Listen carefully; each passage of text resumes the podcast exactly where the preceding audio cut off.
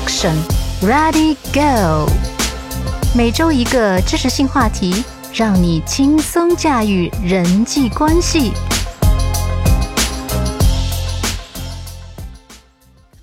听众朋友们，大家好，这里是蓝色星期天电台，我是小卓。今天我们会聊一聊，在上下级关系中，彼此用什么样的态度最得当、最得人心。您看啊，语法里有个词儿叫做祈使句。那这里呢，分了两种语气，就是请求和命令。这个我相信大家都知道，但这两者啊，我发现都是单方面的，也就是一方企图让另一方去实现他的意愿。那按人性好恶来说，人都是不喜欢被命令，而是喜欢被请求，对吧？然而，事实上，在工作关系中，上级经常会有指令性或者是命令性的要求，特别是在公家单位或者是等级制度明显的企业里。而这种上下级的关系设定是属于管理范畴，由古至今是最最基础的做法。试想一下，如果大家都称兄道弟了，就没有规矩，没有了规矩，也就没有了秩序，那这工作任务该谁去完成呢？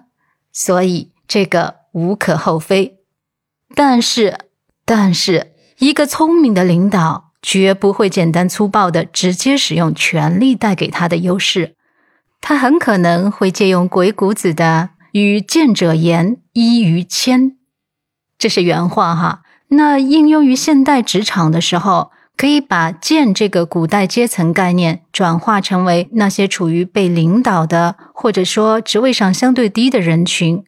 那么依于谦，大家一看就明白了，就是依托于谦虚谦和，意思就是说，对待地位低下的人，需要用的是谦和的态度。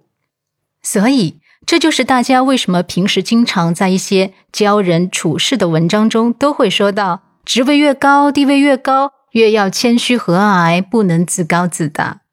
那为什么要这样做呢？各种道理，你是否明白呢？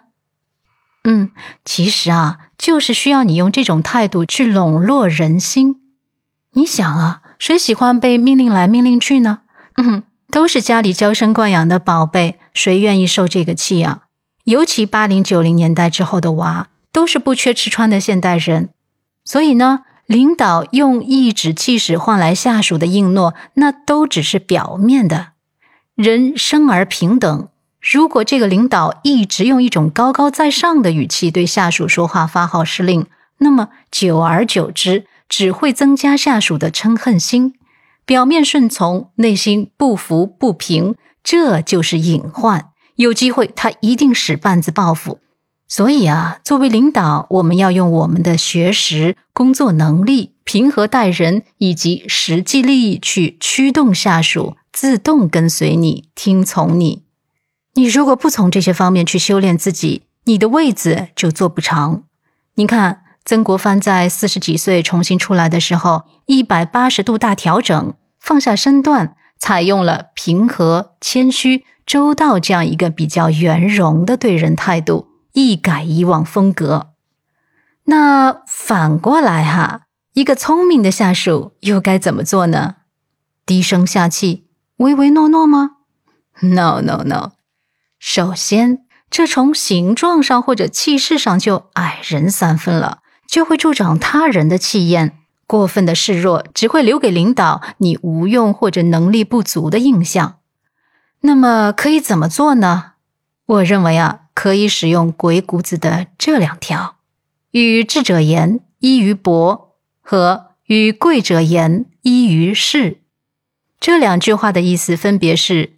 和聪慧的人说话要凭借知识渊博，跟尊贵的人说话不能毫无气势。那我是这样分析的哈，通常能够做到管理者，大概率也是比较聪慧或者精明的人。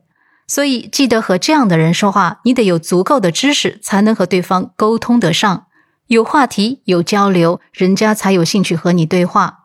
要让对方觉得你还是懂得很多的，是有才华的，是可以被使用的。那关于气势方面，我是这样考虑的：如果你处在一个下属的角色，你也不能显示的太谨小慎微，或者过分的毕恭毕敬。但也不能因为你习惯自己的优秀或者是条件优越而不把领导放在眼里，你还是得保持一个恭敬但不卑的这样一个气势和态度，让领导觉得你是值得信任或者是值得委以重任的。另外啊，作为下属，你也暗示了我尊重您，但也不是可以任人欺负的。我会用我的聪明才智和工作能力去尊重您和完成工作任务这样一种态度。因为其实现代职场里，高级的上下级关系就是一种团队合作关系，而不是肤浅的争权斗利。因为只有你赢，我赢，大家赢，才是一个和谐并且能够长足发展的状态。不过在这里啊，我还想提醒你要小心的是，因为在这个场景下，你面对的是领导，所以一定要切记一个度。你永远要保持比他笨一些、弱一些的感觉，哪怕你天生强势，你也得给我装，让他觉得你是好用的，但又不会强过他，不会撬了他的饭碗，这样你才安全。否则，你的日子也不会好过。要不，什么是工作压力、职场压力呢？除非有一天你有胜算跳过他，或者是干掉他，懂了吗？不过话说回来。你就算自己当老板，也有当老板的压力。所以，如何良好处理各种人际关系才是王道，才是你轻松做人的根本方法。那么，以上今天重点说的是职场内上下级人员之间的做人处事谋略。小有小的职场，大有大的职场，慢慢去应用吧，你会越来越厉害的。这个我相信。那么，下一期我会说说，比如。呃，和普通朋友或者是陌生人打交道的时候，你希望别人按你的话做事，该凭什么？好，这里是蓝色星期天电台，我是小卓，我们下周末再见。